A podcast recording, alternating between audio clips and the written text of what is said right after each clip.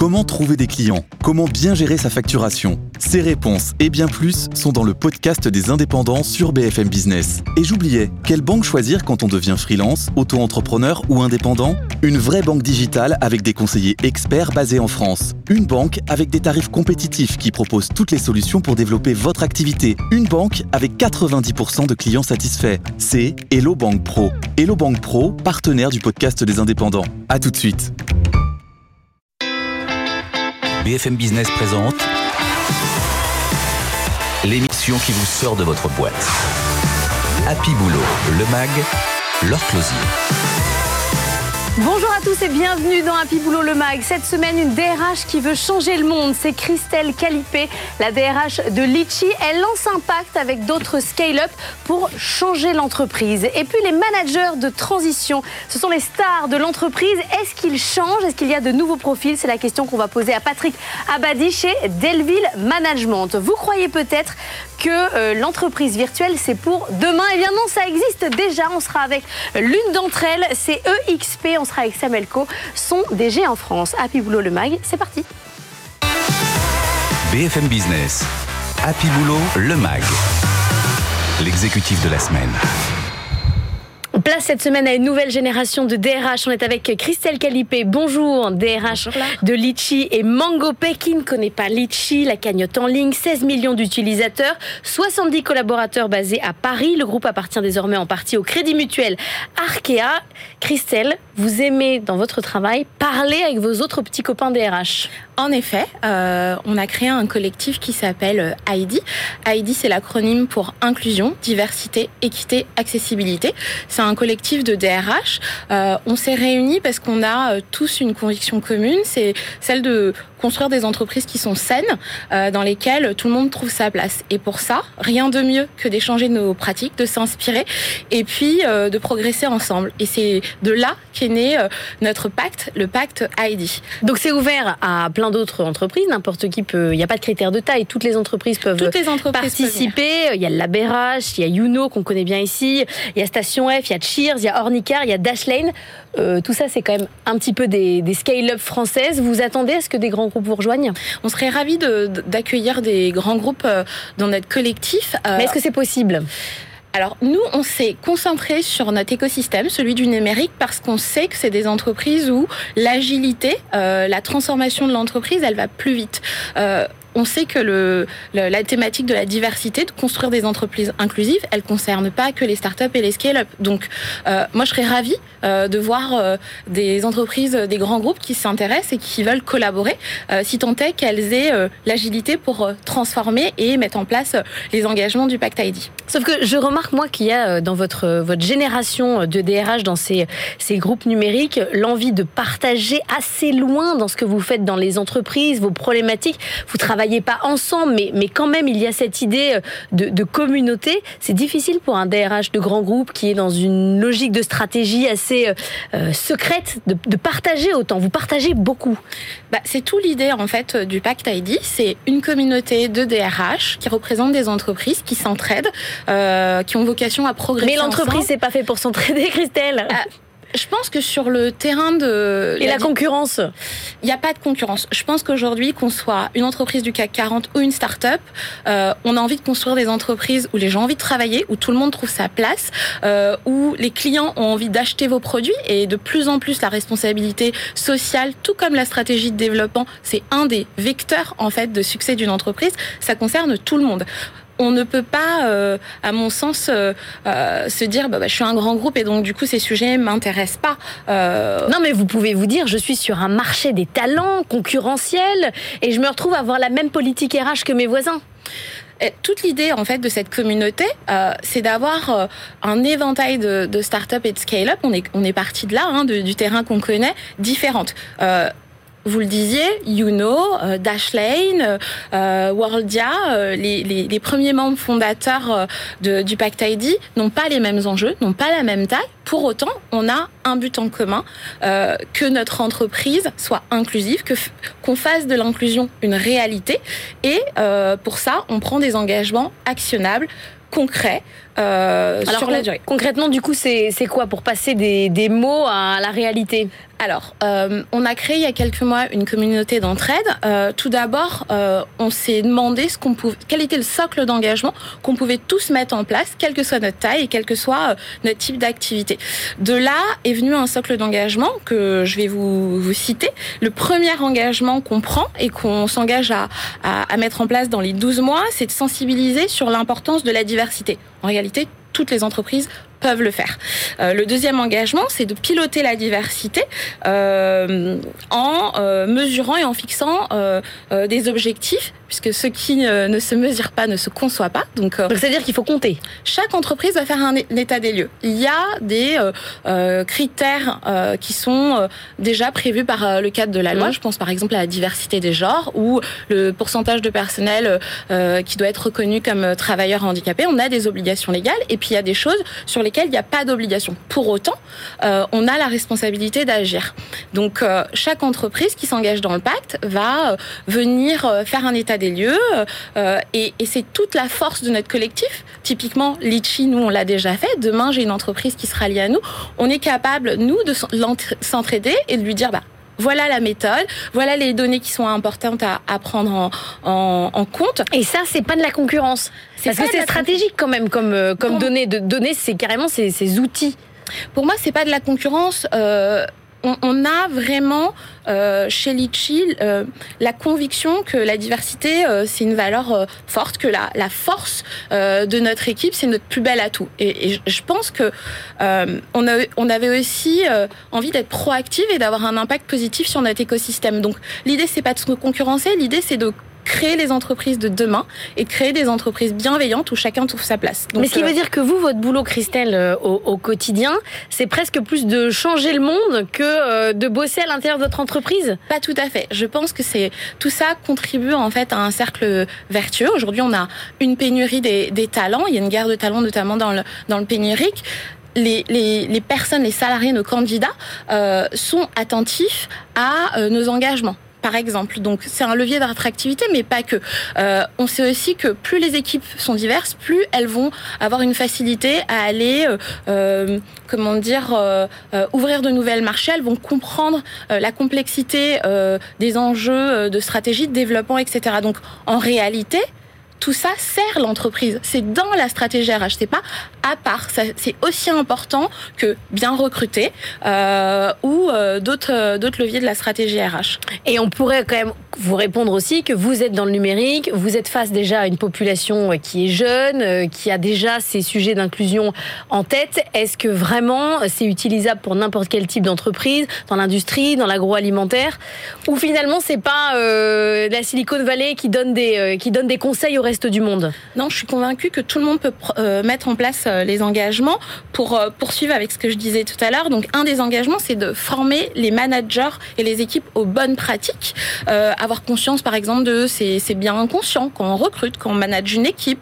Euh, euh, par exemple, mettre en place un dispositif d'alerte en cas de comportement inapproprié ou instaurer euh, un recrutement par compétence, c'est-à-dire qu'on met de côté le critère de diplôme qui ne veut en soi rien dire et on s'engage proactivement à à recruter des gens sur la base de leurs compétences. Ça, tout le monde peut le faire. Donc ça, c'est, euh, j'en ai cité quelques-uns, on en a sept. C'est vraiment le socle d'engagement qu'on veut valoriser et euh, que toutes les entreprises qui vont rallier notre pacte vont euh, s'engager à mettre en place dans un délai de un an. Chez Litchi, vous êtes déjà 80. C'est quoi vos objectifs de recrutement? Alors aujourd'hui, on est un peu plus de 70. On a euh, eu une vague de recrutement euh, assez significative ces trois dernières années.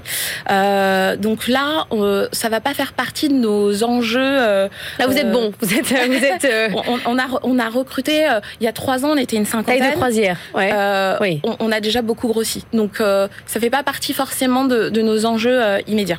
Vous êtes sur une population jeune, j'imagine avec un turnover relativement euh, important, pas tous les mois, mais les, jeunes bougent. C'est comme ça. Maintenant, ils ont la bougeotte. Qu'est-ce que euh, vous leur dites pour qu'ils pour qu'ils restent, qu'ils passent pas justement d'une entreprise du numérique à une autre comme si elles étaient interchangeables? Je pense que ce qui fait euh, que les gens restent, ce sont en premier lieu le management, d'où l'idée de former, sensibiliser les managers pour qu'ils aient les meilleures pratiques. C'est comme ça qu'on arrive à, à, à, accélérer sa rétention, faire en sorte que chaque salarié ait une voix. Par exemple, chez Litchi, nous, on a créé des groupes euh, de travail collaboratifs autour des thèmes de la diversité et l'inclusion. Chacun peut venir euh, apporter sa pierre à l'édifice. Euh, donc, on a quatre groupes aujourd'hui. Il y en a un sur la diversité de genre, un sur la thématique LGBT, un autre sur la thématique accessibilité handicap. Et le dernier... chacun vient s'il veut c'est pas euh... c'est sur la base du volontariat. Et chaque salarié peut venir proposer des actions les mettre en œuvre et euh, les déployer. Euh, par exemple le 2 décembre prochain on recevra un speaker inspirant. Je, je, ne spoile pas si mes collègues m'entendent qui viendra nous parler de son parcours avec brio mais est-ce que dans les faits du coup vous arrivez arrivez à recruter euh, plus de 6% de personnes handicapées, vous arrivez à avoir une diversité euh, dans les managers, est-ce que vraiment ça change? Alors, la... est-ce que vraiment vous arrivez à faire ce que vous voulez faire? Oui, euh, c'est vraiment un travail de tous les jours. Moi, j'ai une, une, démarche et on a tous en fait collectivement dans, dans ce collectif une démarche humble. C'est un work in progress. Il n'y a pas de date de fin. On peut toujours s'améliorer.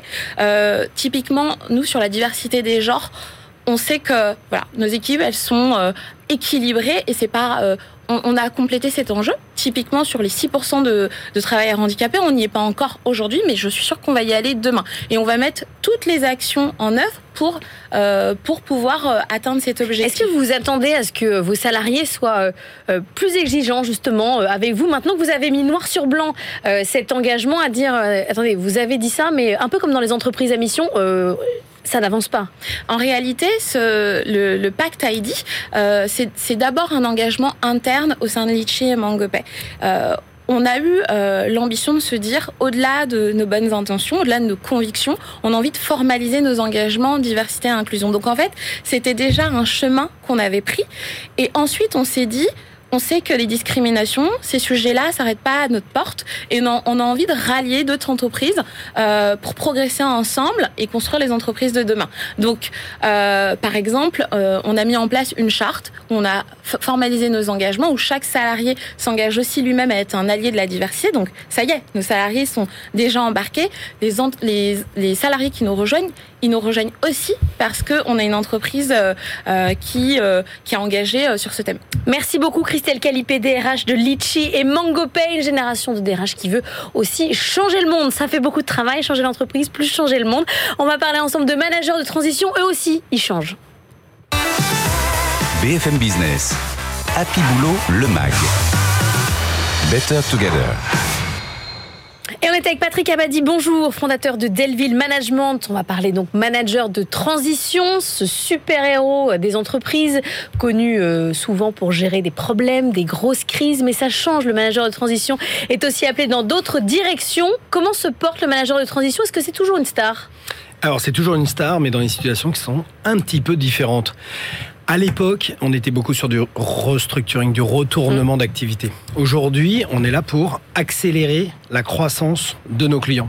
Et d'ailleurs, ça s'entend parce qu'il y a deux caractéristiques principales pour un manager de transition ou deux caractéristiques à une situation de mise en place du manager de transition. La première, c'est l'urgence.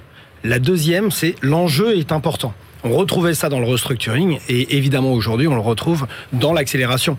Quand on parle avec un fonds d'investissement par exemple qui fait du, du build-up, des opérations de croissance externe et qui cherche à faire grossir sa participation très rapidement, eh ben, on est là pour. Euh, Donc l'urgence, c'est le développement. Exactement, exactement. Donc et, on, là... et, on, aide nos clients à développer et à accélérer ce développement. Est-ce que du coup, ça a changé complètement votre vision, même à vous, des recrutements euh, de managers? On cherche plus des gens qui, qui gèrent que des problèmes. On... Ils avaient déjà une vision, ceux qui géraient des problèmes. Est-ce que ça a changé votre typologie de manager de transition? Alors clairement, au début du Covid, le Covid c'était il y a à peine euh, 18 mois c'est presque toujours là, ouais. C'est presque toujours là, effectivement. On devrait pas. Ça revient, ouais. Ça revient d'ailleurs. Euh, mais euh, au début du Covid, on, on, on, nous appelait pour mettre en place euh, des dirigeants qui avaient vécu des crises. Hein, des directeurs financiers qui avaient, qui savaient faire une prévision de trésorerie pour savoir si on allait payer les salaires du mois de juin 2020 ou juillet 2000, de, depuis on les a payés hein, dans la ouais. plupart des cas bien heureusement et d'ailleurs merci à l'État français Aujourd'hui, on se retrouve dans une situation qui est tout autre. On cherche des développeurs, on cherche des gens capables de euh, monter des équipes, de conserver ces équipes. On cherche des bons managers en plus d'être des bons techniciens. Est-ce que vous avez baissé le, la moyenne d'âge du coup? Non, la moyenne d'âge. C'est toujours un truc de vieux. Alors, c'est pas un truc de vieux, c'est un truc de moins junior. Ouais, bah, ce qui est un peu normal. Voilà. Le plus jeune manager de transition qu'on ait eu à impliquer chez nos clients, il avait 42 ans. Et le moins junior, ou plus senior, il a, hmm, je crois qu'il est né en 45, vous voyez, donc vous faites le calcul.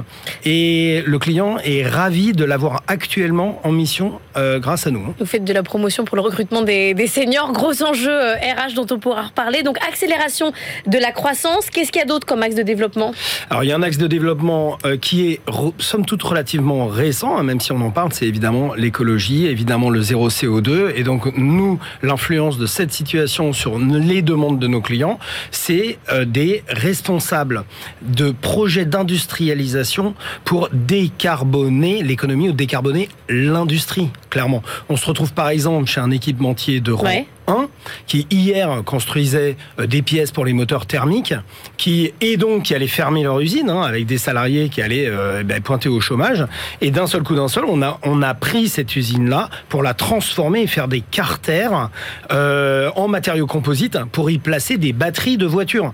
Et c'est pas un ou deux carters. Comme il y a toute l'industrie qui se met à l'électrique, il faut qu'on en sorte 200 000 carters d'ici à fin d'année prochaine. Mais du coup, pourquoi lui il se tourne vers un manager de transition et qui monte pas carrément un chez lui entier Parce qu'on a à gérer cette transformation à l'intérieur des entreprises qui occupe quasiment 9 missions sur 10. 90% euh, de, de, nos sujets, c'est de la transfo. Et là, on est vraiment dans le cœur du sujet. On a une situation A, il faut qu'on aille vers une situation B.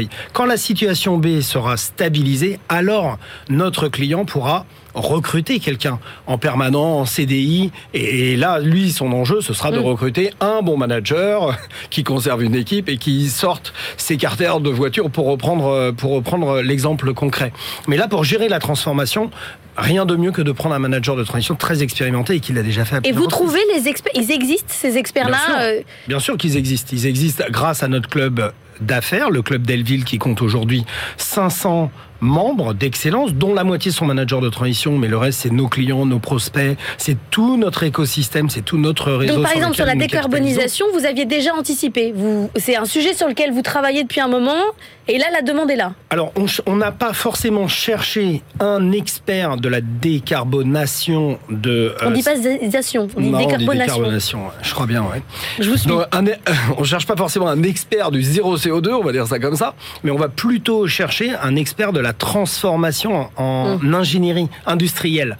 Hein, et, des profils comme ça, on, euh, évidemment, nous, notre métier, c'est d'en trouver trois en trois jours. Donc ça, c'est notre promesse client, de dire en 72 heures, on est capable de euh, euh, d'identifier trois personnes disponibles lundi prochain. Quand on s'est parlé pour préparer cette interview, vous m'avez dit il y a donc la décarbonation de l'économie, la supply chain, la digitalisation, l'accélération de la croissance. Rien sur les RH. Il n'y a pas d'urgence en termes de, de recréer de l'émulation dans l'entreprise. Non, c'est pas, pas un sujet qui monte. Aujourd'hui, le sujet qui monte, c'est que sur les cadres dirigeants, ou sur les cadres tout court d'ailleurs, on est à 3,5% de chômage. Aujourd'hui, tous les cadres sont occupés. On est revenu au même taux que pré-pandémie. Euh, donc l'impact pour nous sur, sur nos missions de RH, oui évidemment on en fait, mais on n'est pas du tout sur des missions de RH pour euh, réduire la voilure. Au contraire, c'est comment on peut lancer un plan de recrutement massif, comment on peut faire une opération de fusion et acquisition et d'essayer de, de, de fusionner les entités tout en respectant l'humain qui est évidemment au cœur et qui crée la valeur au cœur de, nos clients.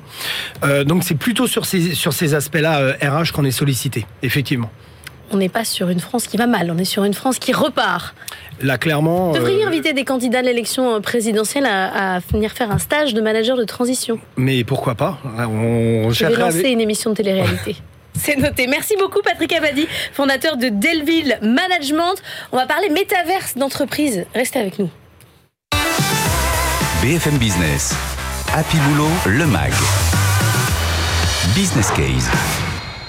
L'entreprise 100% virtuelle, vous pensez peut-être que c'est pour demain, mais en fait, ça existe déjà. On est avec Samuel Co. Bonjour, vous êtes directeur général de XP France, une entreprise Vous avez un avatar, tous vos collaborateurs ont des avatars, vous n'avez pas de bureau, vous vivez dans un univers complètement virtuel. Bonjour, Et vous faites du vrai business. On fait, du vrai business. Euh, merci de me recevoir. Euh, oui, tout à fait. C'est la particularité de notre réseau, de notre agence immobilière, conseiller en, de réseau de conseillers en immobilier. On est dans 18 pays. Nous sommes une société américaine à la base, depuis un an en France.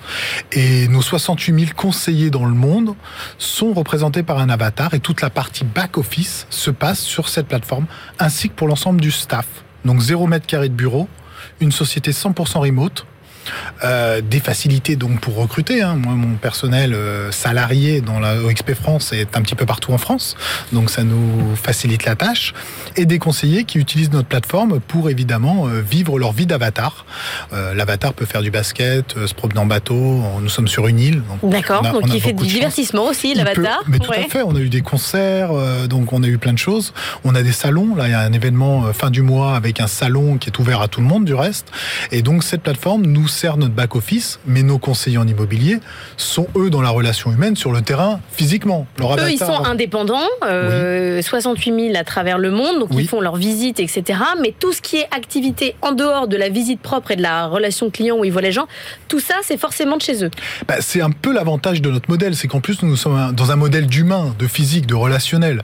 Mais toute la partie back-office qui était chronophage, où il faut faire des déplacements pour aller au bureau, pour aller euh, voir une réunion, pour aller faire de la formation, toute cette partie-là, chez nous, est dématérialisée. Mais est-ce que vous êtes du coup vraiment une entreprise? Parce que vous avez vos collaborateurs indépendants, vous n'avez pas de bureau. Qu'est-ce qui vous lie chez EXP ah bah, Parce qu'en plus, si vous êtes plus 1000, 1000 collaborateurs par semaine qui arrivent, il euh, faut faire de l'onboarding. On fait, eh ben, j'ai des spécialistes dans le morning. Ah. c'est un de mes postes. Mais on vient d'annoncer, j'étais, j'étais à Las Vegas pour notre convention nationale il y a dix jours, et on vient d'annoncer en vrai, Avec votre corps. physiquement. Mm. J'ai rencontré du reste les gens qui m'ont recruté, avec qui je bosse tous les jours, pour la première fois physiquement. Et on vient d'annoncer 500 000 personnes dans les cinq prochaines années sur 50 pays. On a ouvert l'internationalisation a commencé il y a un an, à date d'aujourd'hui, on a ouvert 14 pays en un an. Donc c'est parce que vous n'avez quasiment pas de coûts, en fait. Alors, vous pouvez ouvrir la terre entière. C'est le grand avantage de notre business model, c'est que ça nous permet, déjà on le fait sur fonds propres, puisqu'on est une agence intégrée, on n'est pas un système de franchise, et ça nous permet évidemment de mieux rémunérer nos conseillers en immobilier. C'était le modèle mm. de base. L'idée de base était de réduire les coûts de structure afin de mieux rémunérer celui qui fait le boulot. Du coup, vous n'avez pas de problème de recrutement? Du coup, nous n'avons pas de problème de recrutement. Alors, on a un petit bébé en France, hein, on est naissant. Euh, on va, on n'a pas encore notre date anniversaire, mais on a déjà plus de 100 conseillers qui nous ont rejoints. Et nous continuons notre croissance qui sera exponentielle due à notre business model. Et justement, en France, euh, vous dites, vous venez d'arriver, on est sur un marché euh, avec des gros acteurs, des grosses mmh. franchises, des gros réseaux, des grosses agences. L'argument principal qui est de dire la rémunération est supérieure, ça fonctionne. Alors, rémunération supérieure, qualité de service. En plus d'aller à Las Vegas. On est, on est une plateforme de service B2B. Donc c'est la qualité de notre service qui est aussi jugée, pas que la rémunération. Mais la rémunération est importante. On est coté au Nasdaq et chacun de nos conseillers en immobilier dans le monde est actionnaire de cette société. C'est inédit, ça aussi. Mmh. Hein, une société qui donne des actions à ses conseillers en immobilier indépendants, ça n'existe pas. Donc aujourd'hui, ça, ça crée déjà de, l'unité. Eh ben, ça crée de la fidélisation, mmh. ça diminue le taux de churn, enfin, etc. Donc c'est des choses où on fidélise. En fait, si vous voulez, l'entreprise, pas faire de, la démagogie, mais elle appartient à ses conseillers. Elle est créée pour les conseillers, elle appartient à ses conseillers. Ces conseillers la font grandir. On a un système de parrainage où là aussi on partage le revenu. La part de XP est partagée à travers les conseillers qui ont parrainé d'autres conseillers. Donc tout ça vient faire un système qui fonctionne et qui est exponentiel. Donc, et qu'est-ce que vous dites, vous, à titre personnel? Vous dites, euh, euh, j'imagine que vous n'avez pas toujours travaillé chez UXP puisque ça fait un an que c'est en France. Euh, vous dites c'est ça la solution baisser les coûts, augmenter euh, les salaires, intéresser les, les, gens à, l'actionnariat. On se trompe en France à vouloir faire du bureau et à mettre tout le monde ensemble pour faire entreprise? On est en train de changer de toute façon. Je pense que c'est vraiment. Ou on revient en arrière aussi un peu Oui, euh, d'un autre côté, euh, on va voir ce que donne un petit peu le retour sur, sur cette épidémie et sur, sur euh, notre Mhm. cours de bourse a explosé pendant le Covid parce que ce système, euh, mon Facebook vient de le déclarer avec le métaverse, donc on est tout à fait dans cette stratégie. C'est ce qui a fait aussi notre succès. Donc est-ce qu'on se trompe en France? Je ne sais pas, je ne saurais pas le dire, mais en tout cas dans le métier que je connais bien, qui est celui de l'immobilier, puisque vous avez raison, ça ne fait qu'un an chez XP, mais 22 ans que je fais de l'immobilier. Il est évident que le gros du travail est quand même fait par le conseiller en immobilier sur le terrain. C'est une relation humaine avant tout. Vous confiez votre bien euh, à quelqu'un que vous connaissez, à quelqu'un que vous reconnaissez comme un professionnel de l'immobilier et surtout pour son savoir-être. Mais l'agence est morte. C'est pas à moi de le dire, mais néanmoins aujourd'hui, est-ce que réellement vous euh, vous avez vendu un bien, vous êtes allé voir une agence que vous aviez vue dans le quartier ou vous a présenté quelqu'un? Écoutez, j'ai des relations. Donc vous avez des relations. Donc ça fonctionne comme ça C'est pour un tout travail humain et on n'a pas besoin effectivement euh, d'aller directement dans. C'est joli les vitrines, j'adore les voir. Depuis tout petit, ça a toujours été. Je devais être prédestiné à ça. L'immobilier, c'est une passion. Merci beaucoup Samuel Co d'être venu nous voir, directeur général de XP France. C'est la fin d'Happy Boulot le Mag. On se retrouve la semaine prochaine. Je vous souhaite un excellent week-end sur BFM Business. BFM Business, Happy Boulot, le MAG. L'émission qui vous sort de votre boîte.